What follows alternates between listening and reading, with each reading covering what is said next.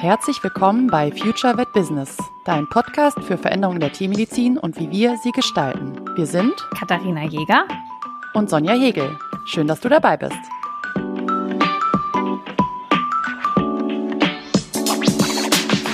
So, wir haben euch letztes Mal mit einem Cliffhanger echt ein bisschen hängen lassen. Wir haben über das Thema FN geredet und es ging um Kostengestaltung und wir haben euch schon verraten, dass Sonja und ich Leute sind, die irgendwie nicht groß drüber nachdenken, so, ach, was hätte und was wäre, sondern wie kann man das anpacken? Und wir sind uns alles einig. Ne? Wir haben auch viel über mitarbeitende Zufriedenheit gesprochen und so. Das funktioniert nur, wenn wir denen auch am Ende des Tages ein bisschen was bezahlen können. Oder wenn wir auch uns selbst ein bisschen was bezahlen können, dann ist das natürlich sinnvoll. Das heißt, für das, was wir da machen, muss was übrig bleiben. Ne? Also reich werden wir damit nicht. Spoiler, auch wenn ihr die Kosten perfekt kommuniziert. Aber wir können ein bisschen mehr in die Richtung gehen, dass wir uns das Leben gestalten können, was wir gerne haben möchten. Und dazu gehört natürlich auch die Preiskommunikation. Sonja, das ist so groß das Thema, dass du darüber sogar schon eigene Vorträge hältst, oder? Also ja, genau. Über das Thema Preiskommunikation habe ich ähm, auch Anfang 2023 einige Webinare gehalten, weil ich das ein ganz wichtiges Thema finde. Und um aus dem Nähkästchen zu plaudern, ich habe ja in meiner Zeit im Außendienst, ich glaube, knapp 1000 Praxen kennengelernt. Das heißt, ich war wirklich in 1000 Praxen auch mal vor Ort und habe die alle kennengelernt und verschiedenste Konzepte kennengelernt. Und was ich immer wieder gesehen habe und was sich auch deckt mit all diesen Erlebnissen auch der letzten Wochen und auch das, wo wir ja viel drüber sprechen, ja, ist dieses Thema der Preisgestaltung und vor allem aber auch der Kommunikation. Und die große Frage ist immer, ja, wie kommuniziere ich denn eigentlich meine Preise? Und dann werden immer ganz, ich sage mal, ganz äh, große, waghalsige ähm, Konzepte erwartet und Kommunikationskonzepte. Und oft steht da eine große Erwartungshaltung einer Argumentationskette auch mir gegenüber. Und Spoiler Alert, das nehme ich jetzt schon mal vorweg, die Preiskommunikation, das heißt wirklich den Preis zu nennen, das ist ein Tatsachenaustausch, das ist eine Summe, die man einfach nennt. Es kostet 150 Euro, Punkt. Und dann ist der Preis kommuniziert. Das ist eigentlich das Einfachste. Und ich komme ja aus dem Vertrieb, ich habe viel über Preise gesprochen. Und den Preis kommunizieren, das, das ist das Einfachste in dem Moment. Aber ich glaube, und deswegen sprechen wir drüber, der große Batzen ist das, was dahinter und was darunter steckt. Nämlich dahin zu kommen, das selbstbewusst zu machen und einfach dafür einzustehen, was kostet die Leistung, die ich dir erbringe, eat it or leave it. Genau, und Du hast eben angesprochen, als du im Außendienst warst, hast du ganz viele Praxen besucht. Ich habe das, ich habe nicht ganz so viele Praxen gesehen, aber ich habe natürlich auch ein paar Praxen besucht. Und ja, bevor ich man in eine Praxis fährt, wenn man im Außendienst ist, besucht man die Internetseite. Und da klickt man sich natürlich auch irgendwie durch die verschiedenen Seiten. Und dementsprechend war ich auf vielen verschiedenen Internetseiten von Tierarztpraxen. Und dort gibt es auch manchmal einen Reiter Preise. Na, also das wäre ja so das Einfachste, dass man seine Preise irgendwo auf die Internetseite packt und dann schon mal eine gewisse Vorstellung gibt. Weißt du, was da immer steht? Hast du das mal gemacht, wenn du das anklickst bei den meisten Praxen? Was findest du, wenn du auf die Seite Preise klickst? Ja, ähm, da steht sowas ähnliches wie, also in den vielen Fällen, ich habe das nämlich ja natürlich auch immer gemacht als grundlegende Vorbereitung, und kleiner, kleiner Nebenhinweis noch, man, an der Webseite sieht man schon genau, wie es in der Praxis riecht und abläuft. Klammer zu. ähm, ja, ich erinnere mich an so Sätze wie, wir rechnen unsere Leistung gemäß der Gebührenordnung für Tierärzte ab. Und dann ist so ein Link eingebunden, auf den man draufklicken kann, wenn es gut gemacht ist, in Anführungsstrichen. Dann kommt man auf die Seite der Bundestierärztekammer und dort findet man die Gebührenordnung. Und zwar die Verordnung als solches. Und dann wird der Kunde, die Kundin, in der Regel sich selbst überlassen mit dieser Information. Ganz das, genau. Meinst du das? Oh, ich, bin, ich bin dankbar, dass du, ich hatte kurz Angst, dass du nicht da landest, aber dass wir andere Was? Internetseiten gesehen haben. Aber ja, genau das ist das Thema. Das heißt, du klickst auf Preise und dann steht dort, wir rechnen nach der Gebührenverordnung für tierärztliche Praxen ab.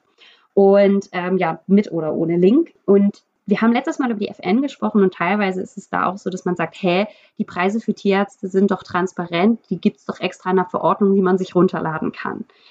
Ja, also ich finde, die GOT ist vieles, aber nicht transparent. Ja, also natürlich, wenn man jetzt es wird transparenter, wenn wirklich alles abgerechnet wird, was gemacht wird, weil dann kann man mit allem rechnen. Der Endkunde weiß aber zum Beispiel gar nicht, wann kommt denn der erste Satz zum Tragen, wann kommt der zweite Satz zum Tragen, wann der dritte Satz. Und wenn ihr da jetzt irgendwie so einen unkooperativen Gaul habt und ihr seid euch ziemlich sicher, den rechne ich zum dreifachen Satz ab, weil der mich noch gebissen hat. Der Besitzer senkt aber, er hat den liebstes Pferd der Welt äh, und hat gar kein Verständnis dafür, dass das einfach eine saumäßige Arbeit ist, das Pferd noch irgendwie mit zu bändigen. Und für euch ist völlig logisch dreifacher Satz. Und der Besitzende denkt so, hä, aber bei meinem ist doch die tierärztliche Behandlung total easy, ja. ja also, und so weit, und da fängt es ja schon an. Das bedeutet, im Endeffekt ist Preiskommunikation nicht, wir rechnen nach der Gebührenverordnung für Tierärzte ab, weil der Endkunde die nicht verstehen wird. Das setze ich jetzt erstmal in den Raum. Ja, also es sei denn, es ist ein Jurist, dann kann er damit vielleicht ein bisschen was anfangen, aber dann schnallt er euch die eher um die Ohren, als dass es euch hilft.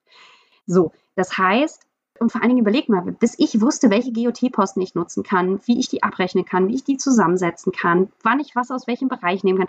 Ich habe da mehrere Stunden gesessen und mir das durchgelesen und überlegt, wie ich das machen kann, habe Kolleginnen angerufen, dann haben wir uns zu dritt in einem Online-Meeting getroffen und gemeinsam überlegt, so ja, wie verstehst du denn den Punkt, wie verstehst du denn den Punkt, ja, wo würdest du das eintragen? Na, also das heißt, da ist ja einfach eine ganz andere Vorbereitung gewesen. Ich habe auf Internetseiten auch schon Preisbeispiele gesehen für eine Kastration zum Beispiel. Ja, ist das jetzt ein besserer Weg, also wirklich konkrete Beispiele zu nennen? Ich finde, es gibt verschiedene Punkte, die wir da ähm, in Betracht ziehen müssen. Ich finde, in der Abrechnung selber, ich glaube ja, in der Kommunikation kann es durchaus helfen, mal Beispiele zu nennen. Besser tun sich viele schwer, weil sie Sorge haben, dass sie sich irgendwie, ich glaube, auch wieder über die GOT-Verordnung hinaussetzen, weil sie dann irgendwie einen Preis nennen, den sie ja gar nicht halten können, weil der individuell abgestimmt sein muss auf das jeweilige Tier. Aber Punkt eins dazu ist ja, jeder hat ja Standardkalkulationen in seinen Systemen drin und weiß ungefähr, damit fängt es ja erstmal an, was mache ich denn in einem in einer bestimmten Untersuchung oder wenn wir bei der Kastration bleiben, ne, was sind denn die Handgriffe, die ich mache, die einzelnen Abläufe, die einzelnen Bestandteile dieser, Untersuch äh, dieser Operation oder dieses ganzen Pakets, sage ich mal, was wir haben. Und dann kann man ja da in diesem Paket schraubt man ja dann an den Sätzen oder darf man an den Sätzen schrauben, um ja eben der, des gewissen Aufwandes gerecht zu werden, den man vielleicht mehr damit hatte oder weniger und so weiter. Und das heißt, grundlegend hat man irgendwie seine Pakete da und man darf auch, also soweit ich weiß, weil ich würde es immer empfehlen in der Kommunikation, auf jeden Fall mal eine Schätzung abgeben, was so ein Beispiel sein kann für eine Standardkastration von einem, von einem Hund, ja, und dann kann man das kann man ja einordnen. Im, in, also ist eine, eine Kalkulation, individuell abzuschätzen, Faktoren, die da noch mit reinspielen, wie die Größe, der Aufwand, die Schwere, was auch immer, das kann man ja alles mit reinnehmen in die Kommunikation. Aber ich finde schon, dass das ein Punkt sein kann, der helfen kann, wenn wir dann Transparenz erzeugen, indem wir den Leuten auch vorher schon mal was an die Hand geben, dass sie mal Hausnummern haben. Womit muss ich grundlegend mal rechnen? Komme ich mit 50 Euro hin? Spoiler, in der Regel nicht. Ja, oder mit mehreren hundert Euro. Das finde ich ist der eine Punkt. Und der andere Punkt ist ganz wichtig für mich, ist das Thema auch auf der Abrechnung selber. Weil du hast es eben auch gesagt, ne? Es ist die, sie verstehen die GOT nicht, sie verstehen aber auch die einzelnen Posten nicht darin.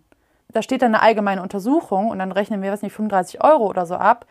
Dann denken die, ja, wieso, der hat doch nur mal, also wir haben uns doch unterhalten. Sie hat doch gar nichts gemacht, aber im, im Grunde, was du gemacht hast, ist ja Pulsatmung, Temperatur, alles durchpalpieren, Lymphknoten palpieren, Fieber messen, mal ins Maul schauen, in die Augen schauen und so weiter und so fort. Das sind ja ganz, ganz viele Handgriffe, die immer so beiläufig stattfinden, je geübter wir sind und je besser wir oder je länger wir auch dabei sind. Ne? Das sind ja Momentaufnahmen, die wir natürlich über jahrelange Erfahrung oft haben. Das kriegen Kundinnen gar nicht so mit. Und dann wundern die sich, was das eine allgemeine Untersuchung einen gewissen Satz ab, also eine gewisse Summe hat und sagen, wieso, wir haben doch so eigentlich nur unterhalten, der hat den doch nur mal kurz abgegrabbelt. Und ich finde, das ist auch ein Thema. Also auch auf der Rechnung selber, diese einzelnen Posten müssen wir kundenfreundlich aufschlüsseln. Finde ich einen ganz, ganz wichtigen Punkt, weil erst dann fangen sie an, die Rechnung auch zu verstehen. Weil eine allgemeine Untersuchung wird dann nämlich ganz schnell zu ähm, Überprüfung von Puls, Atmung, Temperatur, äh, Lymphknoten, Abtasten vom Bauchorgan auf Schmerzhaftigkeit, Blick ins Maul, also ne, Schleimhäute, das alles mal aufzuschreiben, dann wird das auf einmal aus einem Satz oder aus einer Zeile wird auf einmal drei, vier, fünf Zeilen. Und dann kriegt auch schon dieser, ne, auch visuell das Ganze schon wieder eine ganz andere Wertigkeit. Mm, ich kann das ja mal am Beispiel meiner Praxis machen. Ihr müsst euch überlegen, mhm. eine Beratung ist folgendermaßen. Der Kunde schickt mir einen Anamnesebogen, ich arbeite den Anamnesebogen durch, das muss ich in ein Computerprogramm eingeben. Im Worst Case habe ich die Futtermittel, die der Kunde nutzt, nicht im System. Das heißt, ich muss die eintragen. und dann telefoniere ich mit dem Kunden eine Stunde per Videocall. Danach setze ich mich hin, arbeite die Rationen nach, erstelle ein Gutachten und schicke dieses Gutachten durch. Früher habe ich gemacht, okay, Ernährungsberatung, also nur, dass ihr das wisst, ich kann aus der GOT nutzen den Postenfütterungsberatung. Der ist aus dem Rinderbereich. Ja, also für Hunde und Katzen gibt es gar keinen GOT-Posten für Fütterung. Das heißt, ich nehme den Postenfütterungsberatung aus dem für Rinder, den darf ich mir nach Paragraph 8 umändern in Kleintier, weil es beim Kleintier keine vergleichbare Leistung gibt. Da fängt das ja schon an. Ne? Also wie soll denn der Endkunde verstehen, dass ich was für die Rinder ja. nehme, weil ich leider selber nichts habe? So. Und dann habe ich die Möglichkeit, Erstellung eines Gutachtens ne, nach Viertelstunde, das kann ich nutzen, und eine allgemeine Anamnese oder Beratung. Das sind die drei Posten, die ich grundsätzlich nehmen kann. Wenn ich dann noch ein Blutbild interpretiere von einem Kollegen, was von der hausärztlichen Praxis gemacht wurde, was mir zugeschickt ist, da kann ich dann noch zusätzlich dieses Blutbild Auswertung Fremdlabor nennt sich der Posten. Das sind die vier Posten, die ich im Großen und Ganzen nehmen kann. Früher habe ich einfach nur gemacht Anamnese und Zeitfaktor. Ja, so, das war in der alten GOT. Ne? Da gab es den Zeitfaktor nach Viertelstunde. Das heißt, ich habe eine Anamnese und Beratung gemacht. Dann habe ich den Zeitfaktor, solange ich für den Fall gebraucht habe. Was glaubt ihr, wie oft haben sich Leute beschwert, weil, ja, wir haben ja nur eine halbe Stunde telefoniert, aber sie haben Zeitfaktor viermal berechnet. Das ist ja eine Stunde. Was glaubt ihr, wie oft ich kommunizieren musste, dass die Beratung eben nicht in dem Moment beginnt, wo ich den Telefonhörer in die Hand nehme und auflege und dann ist meine Zeit beendet, sondern dann beginnt, wenn ich den Anamnesebogen öffne, weil ich ja dann meine Arbeit beginne. Im Nachhinein habe ich dann angefangen, in die Rechnung mit reinzuschreiben, Auswertung inklusive Auswertung Anamnesebogen. Habe dann mit reingeschrieben, Eintragung oder Überprüfung der aktuellen Ration. Auswertung der aktuellen Futtermittel, Anpassung der aktuellen Futtermittel. Und das steht jetzt als Zusatz immer damit drin. Ja, das heißt, damit die Leute wissen, das heißt, ich rechne jetzt die Anamnese ab, die ist für mich stellvertretend für das Gespräch, was wir miteinander führen und die Fütterungsberatung. Beziehungsweise die Anamnese ist für mich Auswertung meines Anamnesebogens, Eintragung der aktuellen Futtermittel und das steht da jetzt auch so auf der Rechnung mit drauf. So, und dann Fütterungsberatung inklusive Telefongespräch und dann Gutachten. Das erklärt sich meistens am leichtesten, weil da kriegen die ja wirklich was ausgearbeitet. Das können die am meisten verstehen. Ach ja, für die Ausarbeitung der Unterlagen. Und seitdem ich das so mache, habe ich sehr viel weniger Rückfragen, weil ersichtlich ist, ich habe eine Vorarbeit, die Geld kostet, ich habe eine Nacharbeit, die Geld kostet und ich habe eine, also eine, ne, so, weil früher war das so, dass die Leute ständig angerufen haben und gesagt haben so, aber wir haben nur eine halbe Stunde geredet, wieso haben Sie eine Stunde Arbeit abgerechnet? Ich weiß nicht, wie oft ich das gehört habe. Er sagt so, mir reicht es jetzt, ich schreibe jetzt auf die Rechnung. Und seitdem hat es nie wieder jemand gefragt. Ne, also weil es halt. Ja, aber es ist ein super Beispiel dafür. Finde ich total schön. Weil das ist das einfach die Transparenz und auch einfach die Worte finden, die auch unsere Kundschaft versteht. Ne, weil auch das wieder, wir können jetzt auf eine Rechnung draufschreiben, Palpation, Abdomen oder wir schreiben Abtasten des Bauches und der Organe. Das sind verschiedene Wörter, aber das sind Sachen, die, Leute besser verstehen können, die keinen medizinischen Hintergrund haben. Ne? Und das ähm, bringt uns auch mehr auf Augenhöhe mit unserer Kundschaft in dem Moment. Ja, und sorgt für Verständnis. Und ich, das ist genau das, was du auch gerade, du hast es dann so aufgedröselt in das, was du gemacht hast oder was du machst. Und die Leute werden lesen, ah ja, ah ja, die hat sich das ja durchgelesen, na klar, die hat sich Gedanken gemacht, die hat uns den Plan erstellt und wir haben dann gesprochen, das ist das, was sie im ersten Moment erleben können. Dann haben sie noch was in die Hand bekommen, was sie darüber hinaus noch haben. Ja, auch das ist wieder ne, eine Wertigkeit, wieder ein Empfinden auch von dieser Wertigkeit übrigens. Dieses alles, was wir da abmachen, weil es ist auch wenn wir es auf die stationäre Kleintierpraxis oder auf die Pferdepraxis legen, das, was die Kundinnen erleben, ist ja immer dieser Moment, wenn sie mit dem Tier im Zimmer stehen und man fasst das Tier an. Dann beginnt ja für viele erst irgendwie der tierärztliche Akt. Für viele ist es so, ähm, ich sag mal, scherzhaft gesagt immer dann mit der Rechnung, ne? da merken sie es dann. So, weil da haben sie dann was in der Hand und da steht auf einmal eine Summe und da müssen sie was reingeben und dann tut es vielleicht auch mal weh. Aber ich glaube, unsere Aufgabe ist nämlich genau das, dass wir das Verständnis verbessern, indem wir, so wie du das gemacht hast, unsere Rechnungen besser machen in der Kommunikation, die Wörter besser wählen, dass, dass sie das besser verstehen können, also einfach verständlicher gestalten und das gesamte Erleben drumherum auch so gestalten, dass es klar wird, ab wann sind wir in einer Geschäftsbeziehung, ab wann beziehst du meine Leistung, was kannst du auch erwarten, welches Niveau kannst du auch erwarten, ne? also und was auch vielleicht darüber hinaus. Deswegen bin ich ja auch übrigens so ein Fan davon, wenn man irgendwie Beratungen macht in der Praxis oder so, dass man den Menschen was mit an die Hand gibt. Sei es, man macht eine Impfberatung, dann gibt man denen die Broschüre, die man eh in der Praxis rumliegen hat, die man im Wartezimmer rumfliegen lässt von irgendeinem Impfstoffhersteller, die man so kommentarlos da liegen lässt, die gibt man den Menschen in die Hand. Im besten Fall ist das sogar noch eine praxiseigene Broschüre, ja, wo drin steht, nochmal alles, was man besprochen hat, vielleicht auch noch individualisiert, ja, dass die Menschen was mitnehmen und sagen am Ende, so, jetzt habe ich da ein bisschen was für bezahlt, aber ich habe ja jetzt auch was an der Hand, was ich darüber hinaus für mich mitnehmen kann. Und es war nicht einfach nur zehn Minuten gesprochen und dann war es das. Oder ich habe oder sie haben es nicht wahrgenommen. Genau, und ich finde es halt so spannend, weil du hast vorhin eingangs gesagt, naja, den Preis kommuniziere ich ja am Ende, indem ich eine Zahl sage. Und das ist gar nicht so schwer, eine Zahl zu sagen. Das heißt ich aber. Und ich finde immer, ganz kurz, ich finde immer, ich weiß, das ist sehr hart, ich sage das immer relativ klar raus mittlerweile, weil da wird immer erwartet, da eine riesen Geschichte zu, zu erzählen, wie man Preise kommuniziert. Deswegen sage ich immer direkt, hey, sag's einfach. Aber wir müssen natürlich dahin kommen. Genau. Was ich aber sagen wollte, ist, und an einem anderen Satz hast du gesagt, naja, wenn ich die Internetseite sehe, weiß ich schon, wie die Praxis riecht. Und deswegen hier nochmal, hört euch die anderen Folgen an, weil Preiskommunikation beginnt halt nicht in dem Moment, wo ihr den Preis sagt, sondern ihr verkauft vorher schon eure Praxis, euer Standing. Ne? Corporate Marketing ist hier an dieser Stelle wieder ein ganz, ganz wichtiger Punkt, weil halt einfach, wenn ihr nach außen kommuniziert, dass ihr gute Tiermedizin macht, dass ihr lieber alles doppelt checkt, dass ihr, ne, also solche Sachen, wenn ihr das als Message nach außen transportiert, dann sind doch die Leute auch viel eher bereit, euch das zu bezahlen. Wenn in eurer Praxis alles nach billig billig aussieht, habt ihr erstens die Zielgruppe, die ihr davon anlockt. Ne? Das muss euch klar sein, das ist das eine. Und das zweite ist, dass sie dann irritiert sind, wenn sie nicht billig billig bezahlen. Das bedeutet, dass ihr nach außen auch eine gewisse Wertigkeit darstellen müsst. Und da meine ich jetzt nicht darstellen, also das, das klingt, als würdet ihr euch verstellen müssen, aber stellt euren Wert nach außen dar, so dass ihr euch damit wohlfühlt, dass das stimmig ist zu dem, wie ihr euch wahrnehmt und dann könnt ihr auch die Preise anders kommunizieren. Ne? Also indem ihr euch einfach hinstellt und sagt, tut mir leid, ich mache nicht 0815 Tiermedizin, also kriegst du bei mir auch keinen 0815 Preis.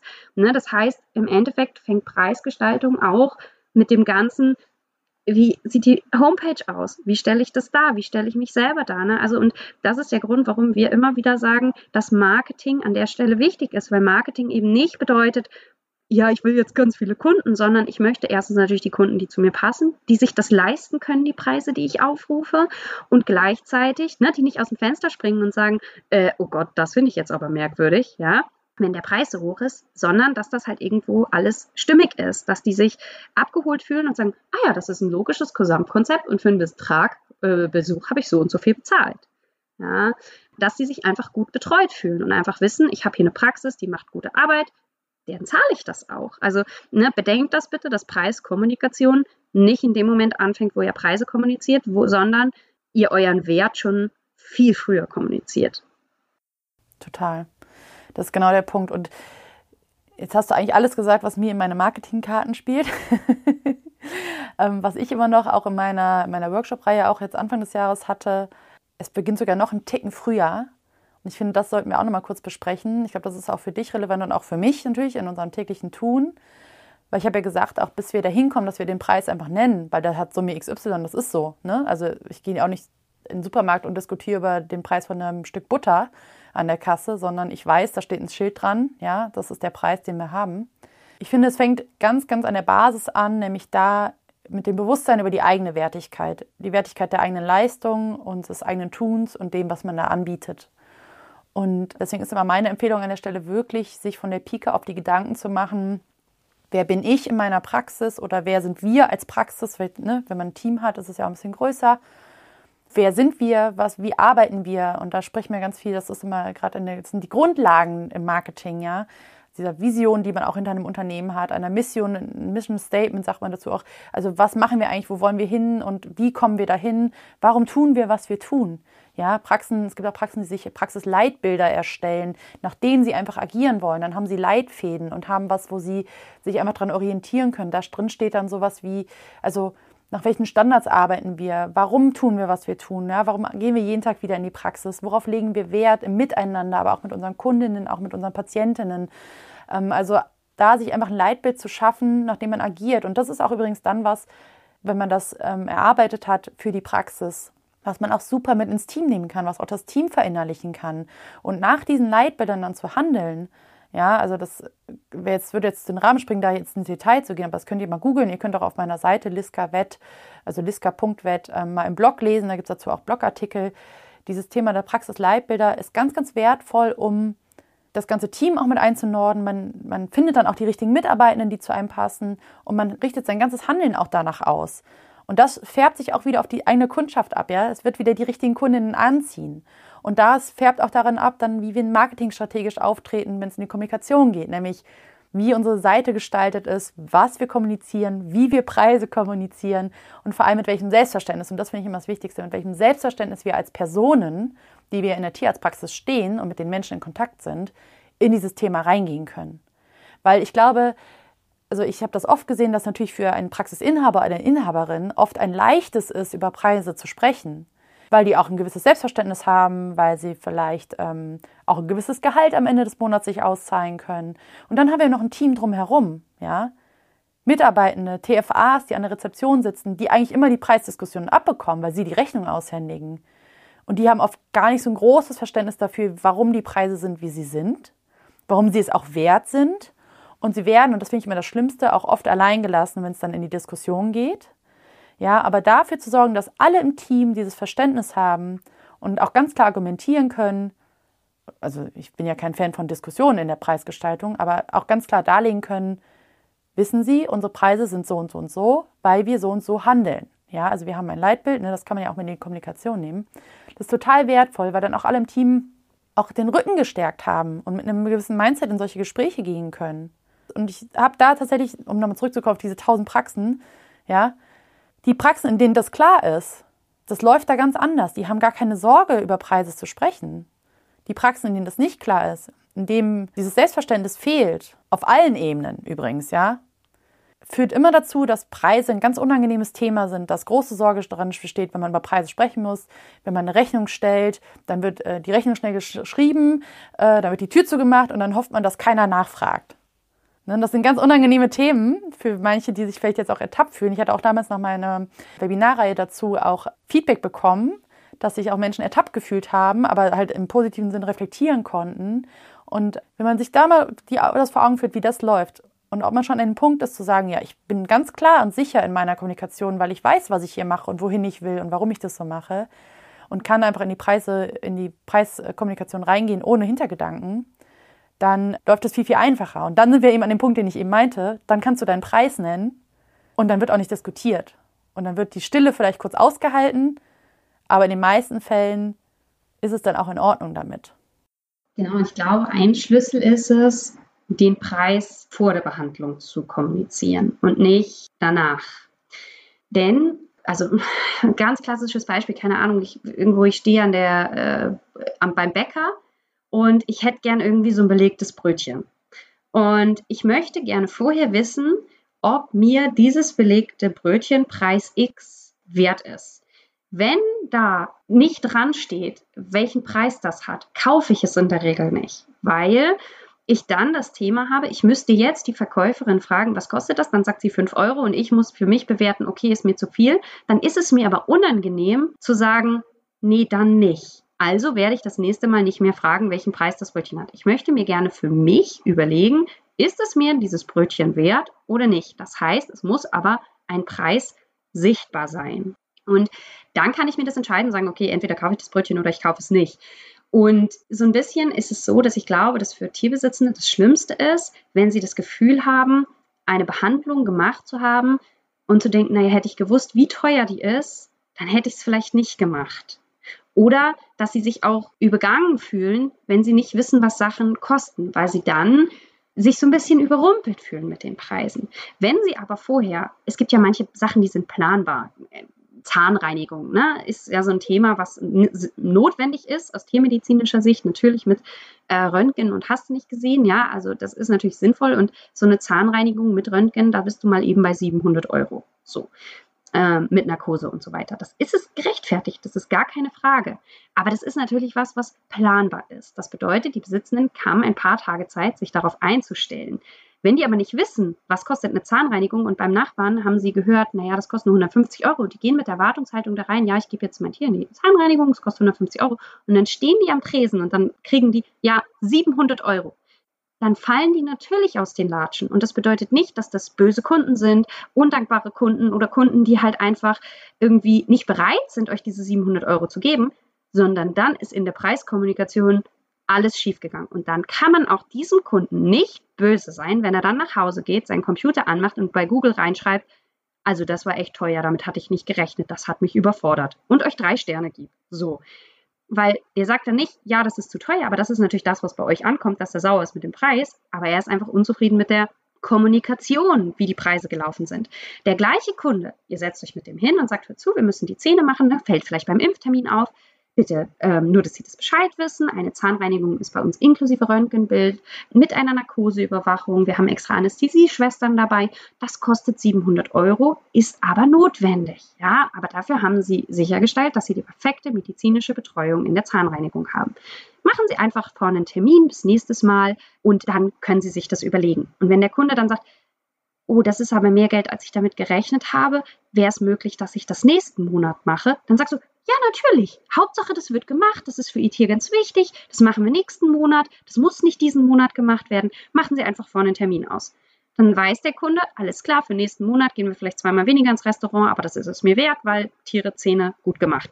Dann macht er für nächsten Monat ein Rezept, äh, weiß, worauf er sich einlässt. Für den sind für 700 Euro wahrscheinlich wahnsinnig viel Geld, aber er wird es bezahlen. Und das ist, glaube ich, das, was halt ganz wichtig ist, sich zu überlegen, einmal für euch als Take-Home-Message, an welcher Stelle erfahren eure Kunden denn, was etwas kostet? Überlegt euch mal die Reise von Diagnostik, Behandlung, ihr gebt den raus, Medikamente werden mitgegeben. Wann erfährt euer Kunde, was es kostet? Und wenn es erst in dem Moment ist, wo er die Karte ziehen muss, ist es sehr, sehr, sehr viel zu spät. Ja, weil dann fällt er hinten. Total. Absolut zu spät. Und das heißt, im Endeffekt geht es nicht nur darum, ne, wenn wir es jetzt mal auf Sonjas Einfachheit runterbringen, zu sagen, ihr müsst einen Preis nennen, ihr müsst den Preis auch zur richtigen Zeit nennen. Ne? Also und zwar ganz am Anfang und ganz vorne. Und deswegen ist es eben auch so wichtig, dass das ganze Team, wie du es gesagt hast, mit reingeholt wird, damit die, die vorne das abfahren, direkt sagen können, hier, wir planen jetzt eine Impfung, nur dass Sie das wissen, erfahrungsgemäß bei einem Hund in Ihrer Größe kommen da 170 Euro da auf Sie zu. Die können bei der Behandlung dann per Karte oder Bar bei uns bezahlt werden. Nur dass Sie sich darauf wappnen können. Dann habt ihr unauffällig gesagt, dass eine Impfung 770 Euro kostet und habt ihm noch den Service gegeben, dass er ihm darauf hinweist, dass er es bar oder mit Karte bezahlen kann. Und gleichzeitig habt ihr den Preis genannt. So. Absolut. Also das ist, das darum geht es am Ende, dass man einfach den richtigen Zeitpunkt findet. Ich finde auch tatsächlich, man sollte sich überlegen im Team auch, wer das kommuniziert. Ähm, auch wo und so, weil, ähm, also wenn wir jetzt da ein bisschen reingehen mal in das Thema, das, weil das ist nämlich genau, das ist der Punkt. Für mich ist das nämlich eigentlich alles Preiskommunikation. Auch diese Nebensätze, die stattfinden und auch diese Schauplätze, wo das stattfindet, kommt auch noch dazu, ja, weil ähm, ihr kennt es vielleicht, also ich habe viele Wartezimmer gesehen in meiner Zeit oder ne, wo der Empfang so ist, dass drumherum die Menschen sitzen. Und wenn man an den Tresen geht, erstmal das Thema, was wir eben mit der Rechnung hatten, dass Leute aus den Latschen kippen, wenn sie am Tresen stehen, weil sie die Rechnung vor Augen haben, ja, das wird noch unangenehmer, dieses Erleben, dieses Gesamterleben, wenn drumherum sechs Leute sitzen und riesen Ohren haben und zu gucken, was muss denn der jetzt bezahlen, ja, was ist denn da jetzt los? Das ist ja noch unangenehmer. Ja, also das ist der nächste Punkt, warum das der letzte Punkt sein sollte, an dem die Menschen von diesen Preisen erfahren, weil das die Situation auch schwierig ist. Ja, für viele ist das auch unangenehm und wenn sich das wirklich mal jemand nicht gut leisten kann, dann ist es noch unangenehmer. Also auch das ist ein Punkt, auf den man da vielleicht achten sollte. Dann ist auch, finde ich, immer die Frage, wer das kommuniziert. Du hast es gerade schon gesagt, das kann natürlich vorne am Empfang jemand sein, wenn da jemand sitzt, eine TFA eine, oder ein TFA, der da drin geschult ist, auch diese Preiskommunikation zu übernehmen. Total super. Man kann auch ähm, das, also, also das sollte man einfach nur klar machen, ja, wer kommuniziert Preise im Team? Weil vielleicht auch vielleicht eine Auszubildende, die erst seit drei Wochen im Team ist, die weiß das noch nicht, aber auch die sollte natürlich wissen, wie, wie wenn jetzt so eine Preisanfrage kommt, ja, wie reagiere ich darauf? Ja, kann ich an jemanden verweisen? Rufen wir zurück? Nenne ich irgendwas oder sage ich gar nichts oder sage, das weiß ich nicht? Ne? Also das ist bitte nicht machen, sondern im Zweifel immer sagen, Sie werden zurückgerufen oder an jemanden verweisen, den Hörer weitergeben. Dann natürlich in der Konsultation selber, auch da, es gibt es ja auch immer wieder, dass wir bestimmte Behandlungen anfangen oder Diagnostik anfangen und dann feststellen, okay, es geht in eine andere Richtung, es werden höhere Kosten, weil wir eine andere Diagnostik brauchen oder die Therapie ist aufwendiger, als wir es vielleicht initial gedacht haben. Und da sich einfach vor Augen führen, an welchen Punkten macht es Sinn, innezuhalten, in die Kommunikation mit den Besitzern zurückzugehen und sagen, ich möchte bitte nochmal mit Ihnen darüber sprechen. Einfach was auf Sie zukommt, ja, ähm, wir stehen an dem und dem Punkt, es geht jetzt in die und die Richtung, bitte rechnen Sie mit der Summe oder übrigens auch ein Nebeneffekt, man kann auch an der Rezeption direkt abfragen, ob jemand eine Tierkrankenversicherung hat, ne, um dieses Thema auch nochmal abzugreifen, macht auch einiges einfacher in der Kommunikation im Nachgang, weist auch nebenbei nochmal darauf hin, dass es das ganze Thema gibt und dass es das Leben auch einfacher machen kann. Also dieses wo und wann und auch wer, ja, finde ich, sind ganz wichtige Punkte, wenn es da um das Gesamterleben geht, um eben dann eben nicht diese negative Google-Bewertung haben, die, die du eben angesprochen hast. Und dann eben auch mit diesem, ich sag's ja, mit diesem Standing in diese Kommunikation gehen zu können. Ganz, ganz wichtige Punkte, finde ich. Und das macht das Leben wirklich deutlich leichter, wenn man da ein paar ähm, Checkboxen abhaken kann, wenn man das für sich geklärt hat. Und ich weiß, ich habe mal ähm, in meiner alten Firma haben wir ein, von einer Psychologin ein Stressseminar gemacht, was ich wahnsinnig gut fand. Also da ging es darum, wann hat man Stress, wie viel hat man Stress, wie kann man Stress, ne, und so weiter und so fort. Und da ging es auch um Außendienstler und ich weiß nicht, wie dir das ging im Außendienst, aber ein Stress, den ich mir wahnsinnig gemacht habe, ist zu spät kommen. Bei manchen Routen kannst du so toll geplant haben, wie du willst. Du stehst auf einmal in der Autobahnvollsperrung. Du weißt, du musst in eine Tierarztpraxis fahren, die sind voll durchgetaktet. Das ist super unangenehm, dass du da anrufen musst und sagen musst, ich komme später als geplant, weil die haben also das war was, was mir unfassbar viel Stress gemacht hat, weil das einfach total unangenehm ist. Die nehmen sich extra Zeit für den Außendienst, aber das sind ja jetzt nicht die beliebtesten. Dann sind die so nett und nehmen sich Zeit für dich und dann kommst du auch noch zu spät. Also das war immer was, was für mich super. Also das hat mich wahnsinnig gestresst. Wie, das sind nicht die beliebtesten. Was? Die Außendienstler sind nicht die beliebtesten? Nee. Und dann sind Leute schon so nett und nehmen sich für dich Zeit und dann kommst du da an und dann, na, also ich meine, die haben sich am Ende immer gefreut, wenn ich da war. Ich war ja auch ganz nett zu denen, ne? So, ich habe so. Aber trotzdem war das für mich ein Stresspunkt. Ich saß dann da im Auto und konnte nichts machen, ne? Ich hatte keine Kontrolle und so. Und dann hat die zu mir gesagt, hör zu, die meisten neigen dazu, wenn ich jetzt irgendwie da ankomme, zu sagen, ja, ich bin in fünf Minuten da. Aber selbst diese fünf Minuten sind eigentlich nicht realistisch. Das heißt, besser ist es zu sagen, ich bin in zehn Minuten da, wenn dein Navi sagt fünf Minuten. Und dann bist du auf jeden Fall im Soll, weil dann nimmst du dir ganz viel Stress. Und das können wir auf die Preise übertragen. Einige machen es so, dass sie im Preisbereich sagen, oh Gott, der Arme, der wird total gestresst sein, weil das sind jetzt, oh shit, ähm, das sind ja schon 1700 Euro, dann fällt er schon aus den Latschen. Eigentlich müsste ich 2000 nehmen. Naja, ich sag mal 1500 bis 2000 oder keine Ahnung. Ihr wisst aber, dass die 2000 eigentlich schon das sind, was ihr braucht. Das heißt, aus Angst, dass die Leute aus den Latschen kippen, stapelt man tief. Und ich kann aus, aus meiner Erfahrung sagen, stapelt hoch. Und zwar ist es immer besser, in der Preiskommunikation zu sagen, hör zu, das kostet zweieinhalbtausend Euro und dann braucht ihr am Ende nur 2000. Dann denkt der Kunde sich nämlich, hey, ich habe 500 Euro gespart. Das sind diese, kennt ihr das? Das ist momentan in meinem Instagram, dieses Girl Math, wenn man so berechnet, dass man dann Geld gespart hat. Weißt du, so, ich habe drei Schuhe gekauft und sie haben alle äh, nur die Hälfte gekostet, also habe ich quasi Geld gespart, obwohl ich ein paar Schuhe gekauft habe oder so, wie auch immer. Und das ist was, was ich bei mir in der Praxis mache. Das heißt, ich habe mir angeguckt, was ist meine günstigste Behandlung, was ist meine teuerste Behandlung, habe mir eine Spanne genommen, das waren, keine Ahnung, wie auch immer, und habe dann nochmal 30, 40 Euro obendrauf genommen. Und das habe ich auf die Internetseite als Preis gepackt, als Maximum oder als durchschnittlichen Preis. Und wenn die Leute mich jetzt anrufen, sage ich, hör zu, eine Ernährungsberatung kostet zum aktuellen äh, Stand maximal 250 Euro. Ehrlich gesagt bin ich da auch tatsächlich noch nie dran gekommen. Meistens rechne ich irgendwas 200, 220, 230, 240, 245 ab. Wie auch immer. Ich bin aber seitdem mit der Berechnung total entspannt, weil ich weiß, ich schicke jetzt diese Rechnung raus und der Preis ist günstiger, als der Kunde es erwartet hat. Und damit fahre ich besser, weil ich mich mehr abzurechnen traue.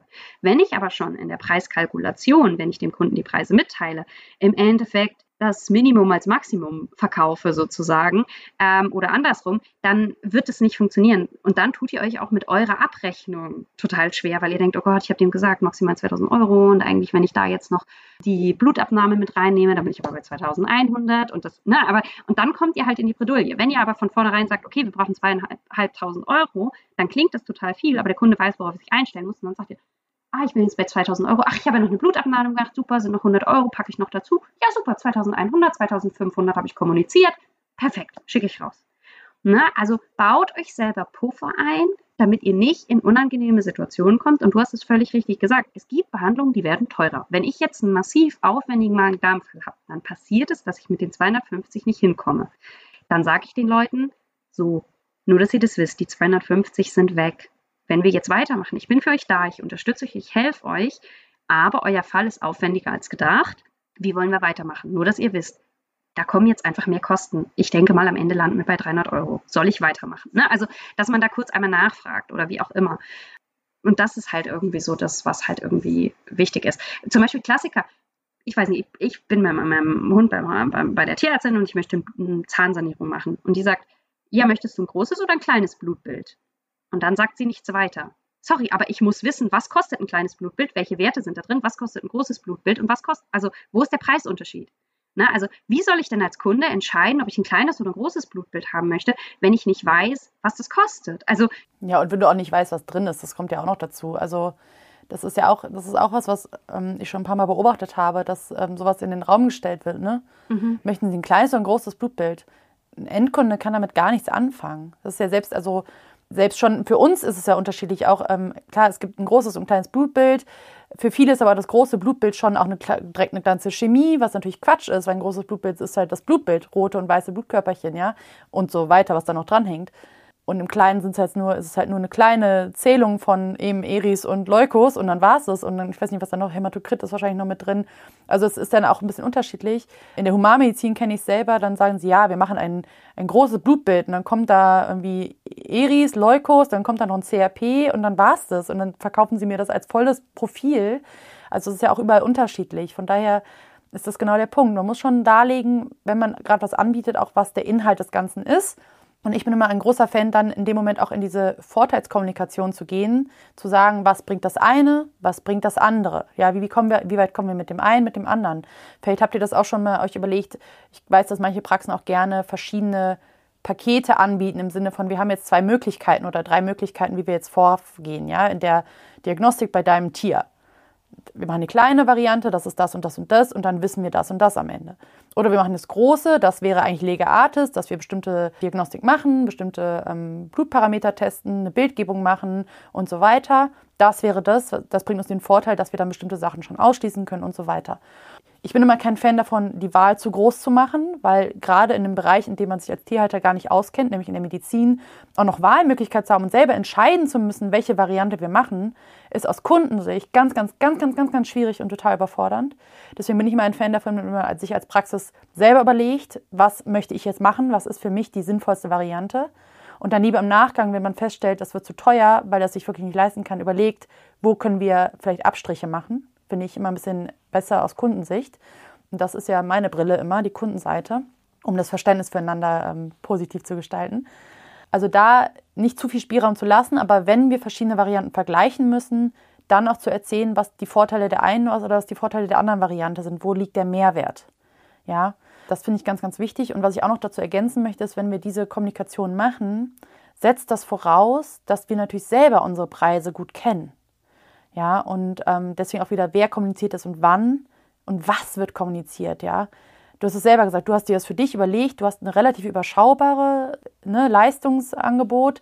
Du kannst das sehr gut absehen, was die niedrigste, was die teuerste Variante bisher gewesen. Wo kannst du dich einordnen? Und ich fand übrigens den Tipp super zu sagen, ey, lieber ein bisschen höher ansetzen und dann positiv rauszugehen und sagen, hey, wir haben es zum Glück gar nicht gebraucht, wir konnten das äh, zu dem und den Konditionen schon erledigen, wir wissen jetzt, was Sache ist. Finde ich super. Aber du musst eben auch wissen, genau ist der Punkt, was sind denn unsere Preise? Und da immer so ein kleiner Tipp am Rande, vielleicht gibt es eine Möglichkeit, eine interne Preisliste sich anzulegen, weil auch wenn wir in diese Kommunikation gehen, ja, macht die auch nicht zwischen Tür und Angel, sondern setzt euch in Ruhe hin oder habt eine interne Preisliste, wo ihr dann so Schätzungen mal rausgeben könnt, die im besten Falle zu hoch angesetzt sind, anstatt dass ihr im Eifer des Gefechts bei den Praxis-Software-Systemen, ja, euch irgendwas zusammenklickt, ja, was machen wir denn? Wir machen äh, hier eine allgemeine, dann machen wir Blut, dann machen wir noch eine OP, dann machen wir noch eine Anästhesie. Ja, kostet jetzt 600 Euro. Und dann gehen die raus und ihr habt das Material nicht mit drin, ihr habt die, ihr habt die Nachuntersuchung nicht mit drin, ihr habt das Labor nicht mit drin, ja, habt die Hälfte vergessen. Ganz, ganz problematisch. Lieber sich Zeit nehmen, ähm, das entweder irgendwo schon mal grob geschätzt stehen zu haben in der internen Preisliste oder was ich auch ein Riesenfan bin, da sind wir wieder bei unserer Lieblingsthematik, die digitale Praxis. ja, solche Gespräche auch ähm, telemedizinisch abzudecken, mit den Menschen eine Beratung zu machen zu bestimmten größeren, umfangreicheren Leistungsangeboten, dort auch ins Detail dann gehen zu können, was es kosten wird und sehr genaue Kostenvoranschläge, glaube ich, muss es heißen, ne, rechtlich zu machen. Oder nee, Kostenschätzungen sind das, glaube ich, in der Teammedizin. Du kannst eine Schätzung machen, auf die sie dich natürlich nicht festlageln dürfen. Und dann bist du aber da auf einer sicheren Seite. Und das Ganze hat auch wieder eine gewisse Wertigkeit, weil du die Zeit genommen hast, ihnen das ganz genau zu erklären. Die Hintergründe, die Notwendigkeit, die Vorteile, die Preisstruktur dahinter. Und dann liegt die Entscheidung am Ende immer bei den Kundinnen und nicht bei dir.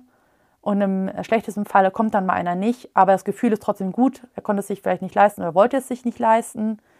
Aber du hast es gut gemacht, hast es gut kommuniziert ähm, und dann liegt es wahrscheinlich nicht an der Art der Kommunikation, sondern gibt es ja noch andere Möglichkeiten, warum dann Leute doch nicht kommen. Aber wie oft passiert das? Ich meine, Hast du da Erfahrungen? Hast du Leute, die nach Preiskommunikation nicht die Beratung in Anspruch nehmen bei dir? Also es ist so, bei mir funktioniert das Ganze ja so, dass ich unverbindliche Kennenlerngespräche anbiete. Das ist eine Viertelstunde, in der geht es nur um Orga. Also da gebe ich kein fachliches Wissen raus.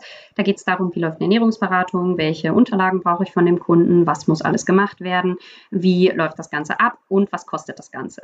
Und dann ist es halt so, dass dann der Kunde entweder eine Beratung bucht, ja oder nein. Und ehrlich gesagt ist es so, dass ich auf meiner Internetseite Preise ausgewiesen habe. Das heißt, jeder weiß, dass eine individuelle Beratung 250 Euro kostet maximal. Viele fragen in diesem Kennenlerngespräch gar nicht nach dem Preis. Ich sage es immer noch mal dazu, damit es keine Überraschung gibt. Aber die meisten waren auf der Internetseite, wissen das, wissen, worauf sie sich einlassen und dann passt. Was ich oft gefragt werde, ist, wenn Leute kommen und zwei Hunde haben und sagen, muss ich dann zweimal 250 Euro? Und sage ich, nee, ich brauche nicht die doppelte Zeit. Zwei Hunde sind ungefähr 280 Euro bis 300 Euro. Passt das? Und dann sagen die, ah ja, das ist okay, nee, das ist kein Problem, super. Das ist dann so eine kleinlaute Frage, so ja, ich habe noch einen zweiten Hund, können wir den noch mitmachen? Oder was ich halt auch habe, ich habe halt als Preismodell noch einen Standardplan, den ich halt, also so, so einen Futterplan, da rede ich nicht mit den Leuten, der ist komplett mit Videos, Anleitung. Ich liebe den, der ist total gut. Also die Leute gucken sich Videos an, dann wird ihnen das Ganze erklärt und danach füllen sie einen Fragebogen aus. Ich mache den Plan fertig, das heißt, sie bekommen einen individuellen Plan, aber sie reden nicht mit mir. Und dadurch kann ich diesen Plan natürlich für 59 Euro anbieten. Das heißt, manche Leute kommen in den Kennenlerngespräch und wollen wissen, ist der 59 Euro für sie das Richtige oder ist die 250 Euro Beratung das Richtige? Und da merkst du schon, dass ich, seit ich das habe, mehr Leute habe, die auch sagen, nee, will ich nicht buchen. Früher hatte ich wirklich nur dieses 250 Euro Angebot. Da hat das natürlich auf der Internetseite schon selektiert, weil da wussten die Leute vorher schon bereit. Das heißt, ich bin aber auch in manchen Fällen so ehrlich, wo ich sage, so sorry, ich kann dir nicht helfen. Und ich glaube, bei manchen kann es sein, dass sie wegen des Preises nicht melden. Was ich aber öfter habe, und das finde ich total ehrlich, sind Leute, die sich das Kennenlerngespräch machen und dann melden die sich drei Monate später. Und dann weißt du, die haben sich dieses Geld jetzt beiseite gepackt. Und als dann genug da war, haben sie angerufen. Das kommt vor. Und ich muss sagen, ich habe jetzt zwei Jahre die Praxis wie gesagt, der Kunde zahlt am Ende ein ganz bisschen weniger als die 250 Euro und ich werde es jetzt so machen, dass ich wahrscheinlich 300 Euro auf die Seite schreibe, damit ich mehr Spielraum habe für wirklich komplizierte Fälle, weil meine Fälle werden komplizierter. Ne? Ich habe mehr Erfahrung und so. Das zieht sich einfach an. Und ich habe aber auch jetzt Fälle, die zahlen die nur 170 Euro und haben aber 250 Euro erwartet. Wunderbar, kein Problem. Ne? Also, und da merke ich, dass ich in der Abrechnung aber total entspannt bin, weil ich mir denke so, oh, guck mal, für die gibt es jetzt eine positive Überraschung. So. Und ich habe jetzt eine einzige Kundin, die nicht bezahlt hat in den letzten zwei Jahren. Und also das funktioniert gut. Da bin ich sehr happy mit. Ja, aber zeigt auch, ähm, was du gerade gesagt hast, ne, dass du ja durchaus auch deine Preisschätzung schon kommunizierst vorab. Mhm. Die Leute können also vorher sich schon überlegen, ist das in meinem Budget mit drin oder nicht. Finde ich ganz hilfreich. Wie gesagt, das, ich sehe da auch, also meines Wissens nach kein Problem, da auch auf den Webauftritten von der Praxis sowas mal niederzuschreiben oder spätestens eben in das direkte Gespräch zu gehen, wenn sie in der Praxis sind. Ja, und da die Leute einfach vorab informieren. Klar, ich meine, das, das wird wahrscheinlich schnell kommen oder schießt einem schnell in den Kopf der Gedanke, ja, Ernährungsberatung ist natürlich etwas, was eine andere Notwendigkeit für viele Leute hat, als jetzt natürlich eine akute Erkrankung, eine akute Diagnostik und Therapie. Das heißt, da ist die Wahlmöglichkeit immer eingeschränkt. Aber da muss man auch sagen, drehen wir uns ganz schnell auch wieder über den Punkt, wessen Verantwortung es ist, dass es das Tier medizinisch betreut wird. Ja, das liegt erstmal nicht in meiner ne, Meinung nach nicht in der tierärztlichen Hand, absolut nicht. Aber dann kann man immer noch, wenn man feststellt, hey, ist was wirklich notwendig hier ähm, und die Person, also erstmal ist die Frage, kann sie es sich wirklich nicht leisten? Das gibt es und das ist auch okay und das sind auch Fälle, denen man trotzdem helfen kann, wenn man möchte. Ja, und da gibt es immer Ideen und Möglichkeiten. Es gibt Vereine, es gibt, ich habe schon Praxen gesehen, die sich die eine eigene Stiftung gegründet haben, die solche Fälle bezahlen und so Sachen. Also da muss man einfach mal ein bisschen überlegen, wie kann man mit solchen Fällen im Detail umgehen.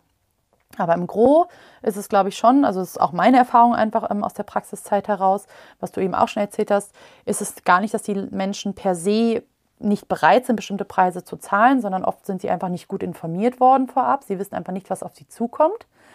Ähm, es wird immer die geben, die sie nicht zahlen wollen. Die wird es auch geben, aber auch da, ich weiß, dass es immer hart, aber so leid es einem auch um das Tier dann tut, es ist nicht in der Aufgabe der einzelnen Person, der Tierärztin, der TFA oder der gesamten Praxis, dafür gerade zu stehen und selber nicht klarzukommen, damit diese Person ihren Willen kriegt. Ja, also gibt es auch wieder verschiedene Ebenen, die da noch mit reingehen. Und wie gesagt, ich glaube auch, wenn wir das gut vorab kommunizieren, dann, dann ist die Erwartungshaltung eine andere und wir haben die richtige, ne, das ist diese ganzen Zahnrädchen greifen ineinander. Die Selektion der Kundenansprache, der Zielgruppe, das Kostenniveau, die Leistung, die wir erbringen können und wollen, mit dem Selbstverständnis, das sind alles so Zahnrädchen, die da meiner Meinung nach ineinander greifen. Und wenn wir das auf ein gutes Konstrukt bringen, wir haben jetzt gerade schon ganz viele Sachen gesagt, du hast aus deiner Erfahrung erzählt, ich habe von mir so ein bisschen erzählt, was ich so an Input dazu den Themen habe. Da sind ganz viele Ansatzpunkte, um da eben auch sich das einfacher zu gestalten. Genau, und ich meine, wenn keiner braucht die vorab überall anrufen und fragen, was kostet eine Kastration, ja. Die könnt ihr einfach dann schon aussortieren, wenn ihr solche Beispiele einfach auf eurer Internetseite macht weil das sind halt eben dann auch nicht die Zielgruppe, die wir halt eben haben wollen. Ne? Also das ist halt einfach das, was halt eben, ja, was es da halt einfach ein bisschen schwierig macht. Wie gesagt, für mich war der beste Tipp zu sagen, ich kommuniziere vorher mehr, rechne dann weniger ab. Ich fühle mich da seitdem mit meinen Abrechnungen einfach viel, viel wohler, habe mehr Freiheit, merke auch, dass ich schneller mal sage, hui, für den Fall habe ich jetzt aber zweieinhalb Stunden gebraucht. Dann reize ich die 250 jetzt aber aus, weil habe ich kommuniziert, ist in Ordnung. Und dadurch merke ich, dass ich mich traue, mehr abzurechnen, fühle mich mit meinen Preisen aber gleichzeitig auch wohler. Für mich ist es natürlich schön, weil ich digital bin. Ich kann halt diese Überlegung des Futterplans machen, kann damit natürlich auch irgendwie andere Leute an, ansprechen. Ich finde sinnvoll für die normale Praxis auch Kostenvoranschläge bzw. Kostenschätzungen, hast du es genannt, zu machen mit Infozetteln.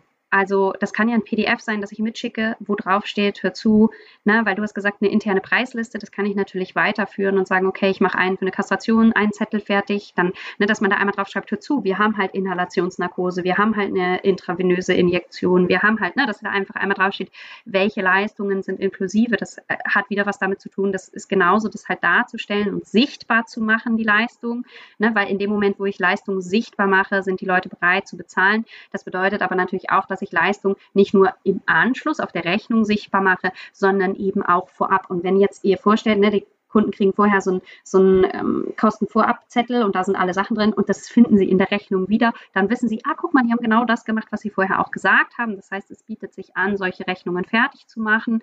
Natürlich dürft ihr da draufschreiben, unter Vorbehalt, äh, dass keine Komplikationen auftreten. Bei Komplikationen, wo, ne, dann sollen die noch eine Telefonnummer angeben. Ähm, Im Notfall ne, können sich die Kosten auf so und so teurer belaufen. Wir versuchen sie anzurufen, aber im Notfall retten wir das Leben ihres Tieres. Ne, so, dass kann dann halt teurer werden, wenn es halt arg kompliziert wird. Ich fände auch sinnvoll, so ein Bogen für eine brachycephale Rasse. Sorry, deren Narkosen sind einfach teurer, aber dafür muss halt ich auch den Kunden aufklären, dass seine Rasse halt eine 1 zu 1 Betreuung nach einer Narkose braucht und dass das nun mal teuer ist. Ja, aber er will ja seinen Hund auch wieder haben. Also insofern, solche Sachen kann man kommunizieren, auch eben auf Zetteln oder keine Ahnung, was gibt es noch für OPs, Harnsteine, ne? dass man halt irgendwie sagt, okay, das und das muss gemacht werden, ähm, so und so sieht das Ganze aus äh, und dass die Kunden einfach wissen, okay, das ist das, was mich halt erwartet und deswegen kostet es eben auch Geld. Ja, es, ich glaube, das kannst du, alles, was du als so, ich sag mal, Standard-OP in deiner Praxis oder in den Kliniken gibt es ja ganz große Spektren an Operationen, aber auch da gibt es Standardsachen, ne? Patella-Luxation und so weiter, also, also wenn wir jetzt im Knochenbereich auch sind und so. Genau, die man einfach, ich finde, du hast gerade schön gesagt, die Sichtbarkeit, ja, die Sichtbarkeit für die Leistung, die dahinter steckt, die zu schaffen. Und das kann auch da, es kann genau ein Infoblatt sein, was du mit ausgibst bei deiner Kurseaufklärung. Es kann ähm, im Beratungsgespräch, wie das abläuft, was eben die Kosten sein werden, den Leuten was an die Hand geben, dass sie nochmal zu Hause nachlesen können. Oder, oder es eben über, ich habe eben gesagt, telemedizinisch zu machen, dass die Leute wirklich Ruhe haben, weil auch da wieder die Situation, in der die Menschen diese Informationen bekommen, wenn man ihnen das mal eben mitteilt, die fassen ja gar nicht alles. Ne? Auch das Brachycephalie, das ist ja, man macht ja ein ganz eigenes Fass wieder auf dieses Thema. Und auch da kann man gute Information schaffen, das einsortieren, nochmal nebenbei erwähnen, dass das eine problematische Rasse ist, nicht indem man es rausschreibt, sondern indem man halt die Probleme einfach mal auflistet oder sagt, warum bestimmte Leistungen aufwendiger sind, warum es eine bestimmte Narkose ist, warum die, ähm, das Monitoring vielleicht intensiver ist. Und man muss es gar nicht in Relation setzen, zu sagen, die Operation wird bei ihrem Tier jetzt teurer, weil es ist ein brachycephales Tier, sondern einfach nur die Risiken macht ihr sowieso auflisten irgendwo mal und dann nochmal auf die besonderen Risiken dieser Rassen hinweisen und die Maßnahmen, die ihr ergreift, um hier eben das Risiko zu minimieren. Das reicht ja schon, ne? um dann am Ende zu sagen, und alles zusammen laufen sich die Kostenschätzungen auf 1600 Euro oder was jetzt nicht. Ne? Also. Und ich glaube, dass halt einfach Kunden dann auch bereit sind, Geld zu bezahlen, wenn sie sich gut betreut fühlen. Und ein, ja, ja sorry, kostet halt Geld, ist halt nicht gut betreut. Ja, das bedeutet, wenn ihr es geschickt anstellt, habt ihr zwei Fliegen mit einer Klappe geschlagen. Zum einen klärt ihr über die Kosten auf, zum anderen gebt ihr dem Kunden aber auch das Gefühl, dass er oder sie mit dem Tier gut betreut ist, weil ihr nur das Beste wollt und das Beste kostet eben auch Geld und dann weiß der Kunde, oh, ich mache das Beste und ich habe ein gutes Gewissen und dann sind die Leute eben auch bereit, das zu bezahlen. Das heißt, wenn ich mir dafür Zeit nehme und sind wir mal ehrlich, in der Kommunikation mit dem Besitzenden könnt ihr noch so viel medizinisches Know-how haben. Es ist scheißegal, ob ihr gut seid oder nicht. Ihr müsst euch um den Menschen kümmern dahinter. Und das bedeutet, der Mensch will wissen, wofür er bezahlt und was er bezahlt und warum er bezahlt. Und wenn er sich gut betreut fühlt, wird er auch bereit sein, euch das Geld zu geben.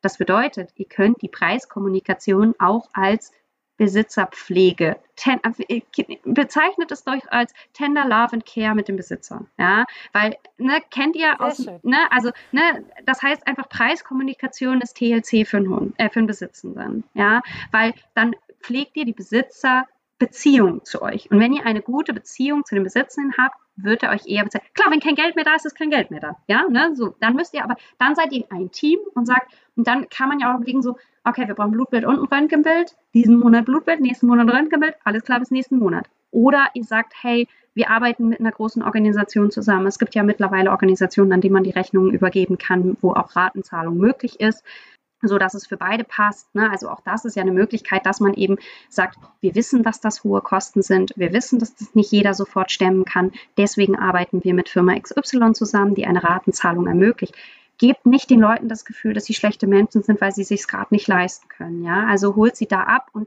lasst auch Raum dafür, dass man nicht mal eben zweieinhalbtausend für einen Tierarzt hat. Ja, also und dass ihr aber gemeinsam mit dem Besitzenden eine Lösung sucht. Sofern der eine Lösung suchen will. Wenn nicht, schwierig. Ja, aber es gibt ja Leute, die, die wollen eine Lösung finden und sagen, ich kann es gerade nicht. Ich habe auch einige, die haben Ratenzahlungen gemacht. Ich habe alle Rechnungen bezahlt bekommen. Es war immer in Ordnung. Ja, also ähm, und wer halt sagt, okay, ich will das Risiko nicht tragen, der arbeitet halt mit einem Finanzdienstleister zusammen und gibt ein paar Prozent ab. Ist möglich. Ja. Ach ja, ich finde das, find das ja ein super spannendes Thema. Ich mag das total gerne. Ich meine, ich komme aus dem Vertrieb, das ist ja mein, mein, mein, täglich Brot sozusagen auch gewesen. Ich glaube, da war jetzt ganz viel dabei. Ich würde gerne ähm, aus meiner Sicht jetzt langsam damit zum Ende kommen, nochmal darauf hinzuweisen, wirklich, ey, erstmal, wenn du in deine Preiskommunikation gehst, ne, Du bist nicht verantwortlich dafür, erstens, ob sich jemand das Ganze leisten möchte oder kann. Ja, werd dir bewusst über deinen eigenen Wert, über deinen Wert deiner Leistung. Ich habe ganz viel gesagt, ne? Leitbilder sich mal überlegen, die Vision hinter der Praxis mal manifestieren im Team, zu überlegen, wer was, wann, wie und wo kommuniziert.